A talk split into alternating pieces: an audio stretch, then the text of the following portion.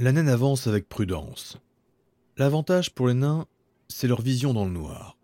Dans l'obscurité, ils voient encore mieux que les Frostalf et les Valkynes, et ça complique terriblement la tâche de nos deux pierres étoilées embusquées. Cependant, Shinsu, aidé par la magie des ténèbres de son épée, et Ross avec ses années d'expérience, vont réussir à ne pas être vus par les deux intrus. Ils vont tous les deux se déplacer sans un bruit, et vont constamment se positionner dans les angles morts de la naine à l'intérieur. Il y a toujours le gros troll dehors qui bloque la porte, mais au moins il leur tourne le dos. La naine attache son arbalète à sa sangle et la passe sur son épaule. Elle récupère un paquet de drogue et l'empile sur un deuxième. Shinsu est juste au-dessus d'elle, prêt à tomber. Il inspire. Mais avant qu'il ne se lance, Ross le retient par le bras et lui fait non de la tête. La frustration de Shinsu laisse Ross indifférent.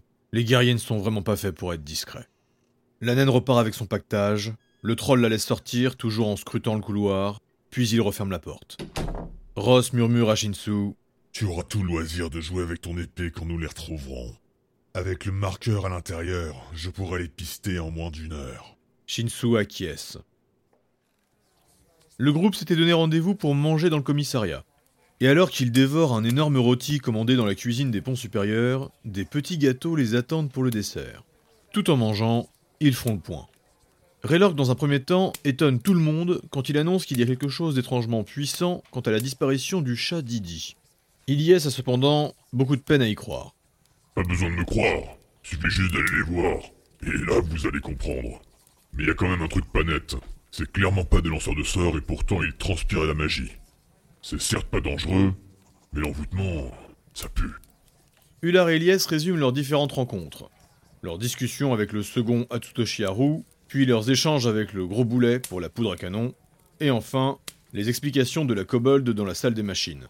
Ilyes rajoute Pour les caisses de poudre, il faut rester vigilant. Mais je ne pense pas qu'on doit s'attarder à les chercher. Ça fait bien trop longtemps qu'elles ont disparu. Ular prend un air grave.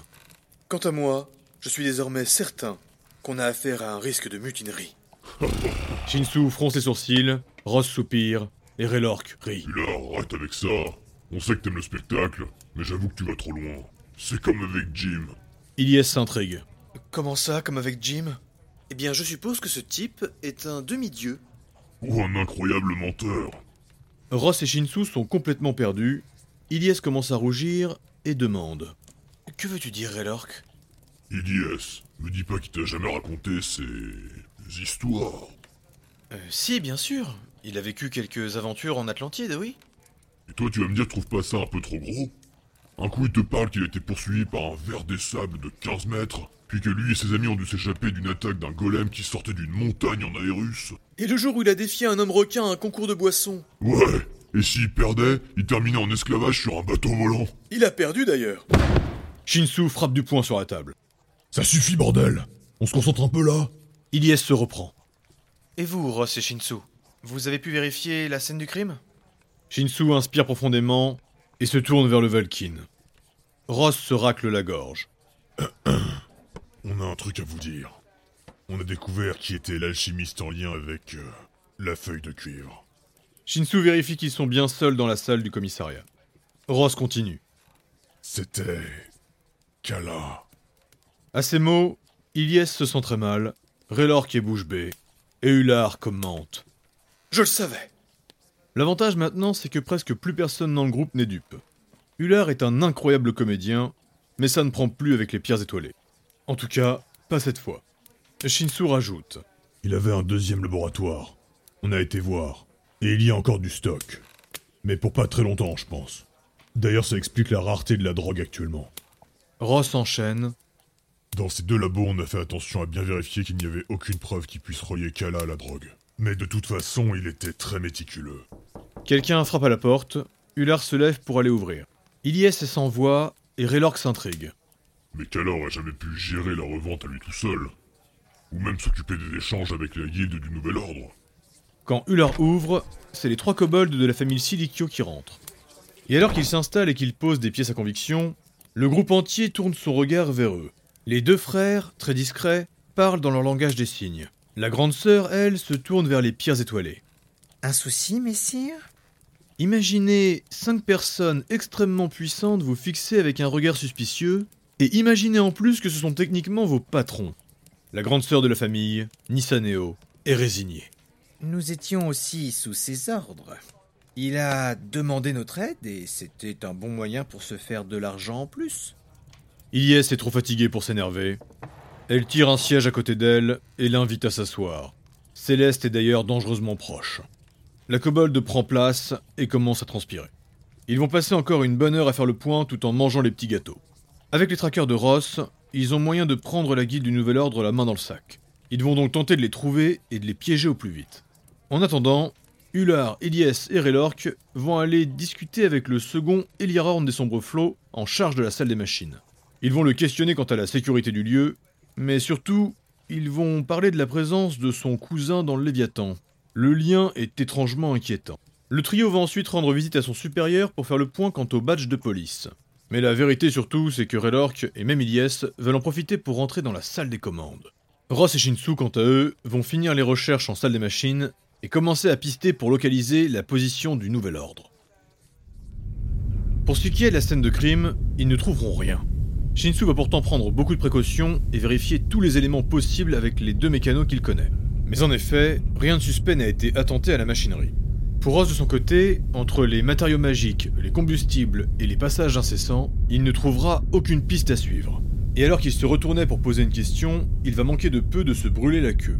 La seule chose qui intrigue Ross, Je sais que je reste euh, faillible, mais je ne trouve pas de traces de son odeur en dehors de là où ils ont retrouvé le corps. C'est ça qui me laisse perplexe.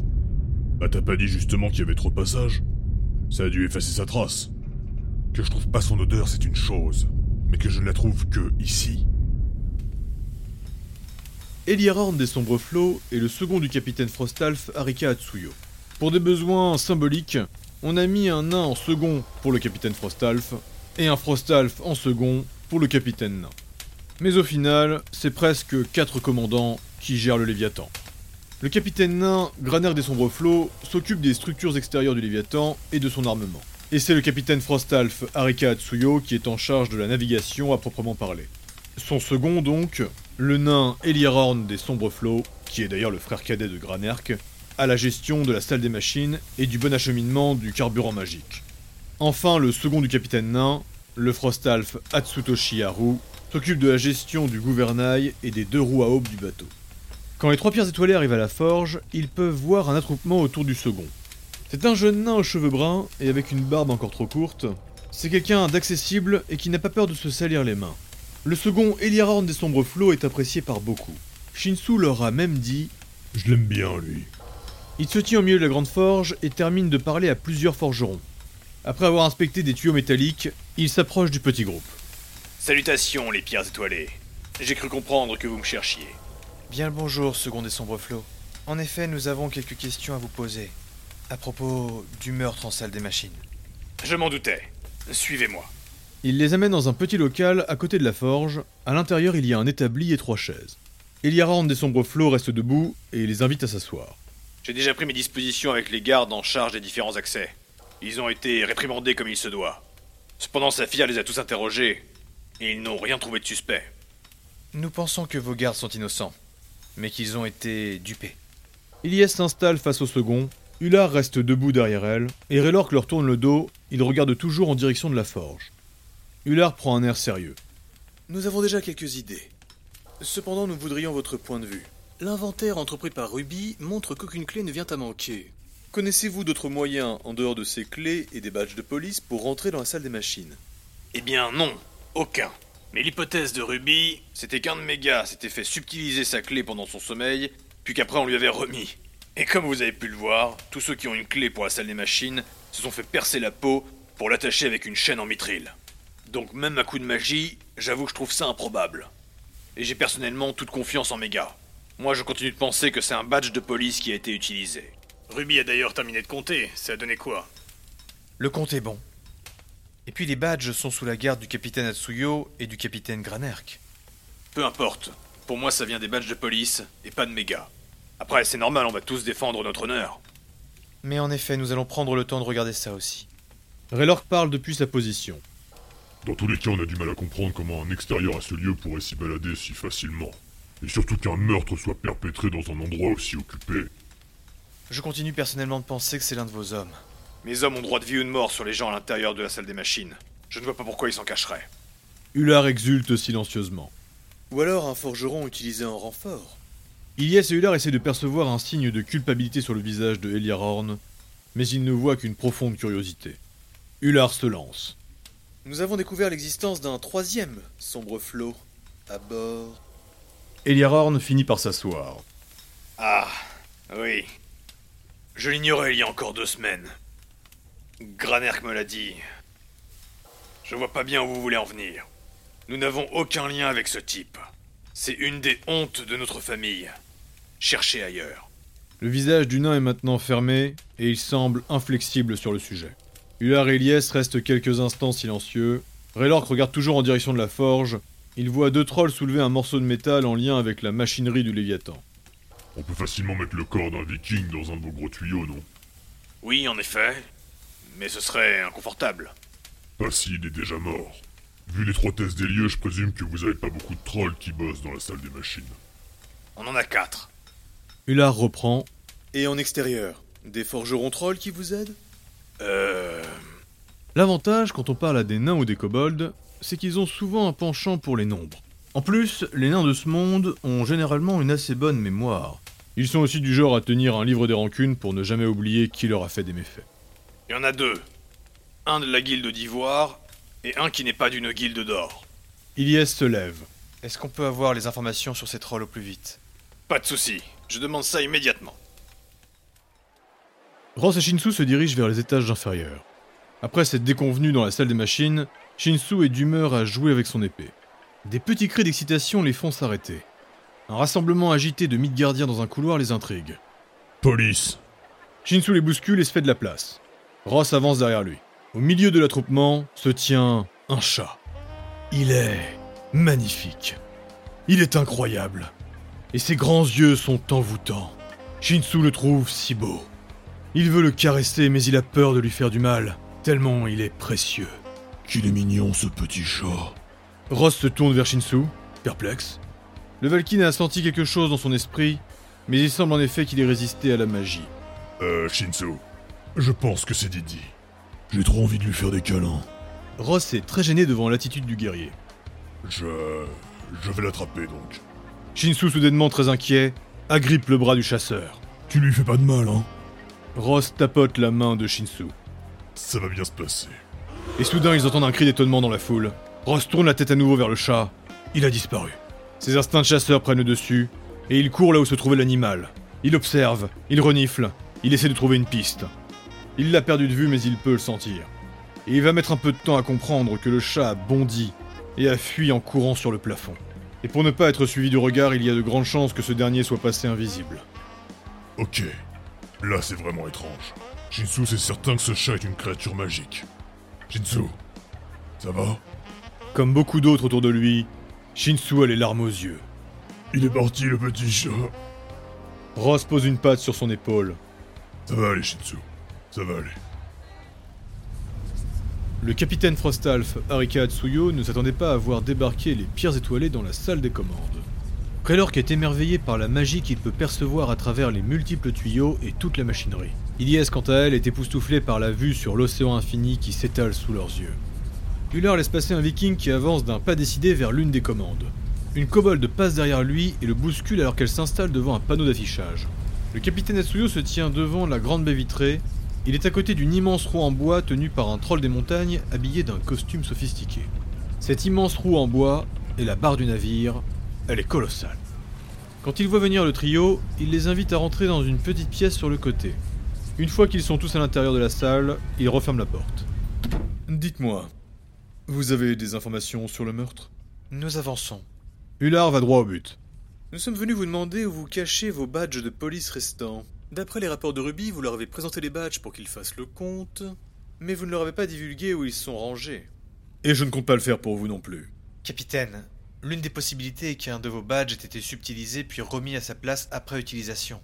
Nous devons vérifier si cela est possible et comment il pourrait le faire. Chose étonnante, le capitaine Frostalf rit. Impensable Vous connaissez mon lien avec la magie d'Odin, n'est-ce pas? Vous êtes en effet un mage réputé. Remarque Raylork. Je ne vous en dirai pas plus. Mais imaginez-vous juste qu'il faut rentrer dans une salle déjà bien protégée par plusieurs de mes sorts. Une fois à l'intérieur, il faut trouver où se cache le contenant des badges. Et enfin, il faut réussir à percer les protections que j'ai mis sur ce dernier. Raylork fronce les sourcils. Et vous n'avez marqué personne pour être immunisé à vos protections? Quelqu'un de confiance? Quelqu'un d'intime? Hula remarque un bref instant l'hésitation du commandant. Non, personne. Et je ne vous en dirai pas plus. Les deux furtifs des pierres étoilées arrivent dans les bas-fonds du Léviathan. Ross va en effet mettre une petite heure à retrouver l'odeur de son tracker. Shinsu est vraiment impressionné par ses capacités de chasseur. Cependant, à mesure qu'ils s'approchent de leur destination, ils sont surpris par le décor autour d'eux. C'est un grand couloir de chambres. La différence avec les ponts supérieurs, c'est que les chambres étaient de base très petites, et maintenant les murs ont été percés et ouverts de tous les côtés. Ils sont donc dans un véritable labyrinthe avec des passages dans toutes les directions. Des enfants en train de jouer courent à côté d'eux. Une trollesse les voit s'approcher et prend une autre direction. Un nain fume dans son coin. Ils vont même voir deux vikings justement en train de déplacer une des façades en bois. Et enfin, ils vont croiser un groupe de Valkynes revenir des douches communes. Devant l'activité autour d'eux, Shinsu ne peut s'empêcher de douter. Tu es sûr que c'est vers là? Ne tourne pas la tête. C'est le mur à gauche. Ils commencent alors à longer la paroi, et ils comprennent très vite que cette pièce est très grande. Elle doit représenter une quinzaine de chambres combinées à cet étage. Shinsu remarque qu'ils sont surveillés par un kobold et une frostalf. On nous observe. Continue d'avancer tout droit. Après plusieurs mètres en ligne droite, Shinsu tourne abruptement et Ross le suit instantanément. J'ai ressenti beaucoup de vie derrière les parois du mur. Et moi je suis certain que les trackers et la drogue sont ici. Shinsu réfléchit un instant. Je sais déjà comment on va les choper. On va retrouver les autres, on les ramène ici, et on attaque. Ross admire la détermination du Frostalf, même s'il a peur que ce dernier ne soit guidé par son épée. Shinsu a d'ailleurs une main posée sur la garde de son arme. Ce qui est sûr dans tous les cas, c'est que ce soir, ça va saigner.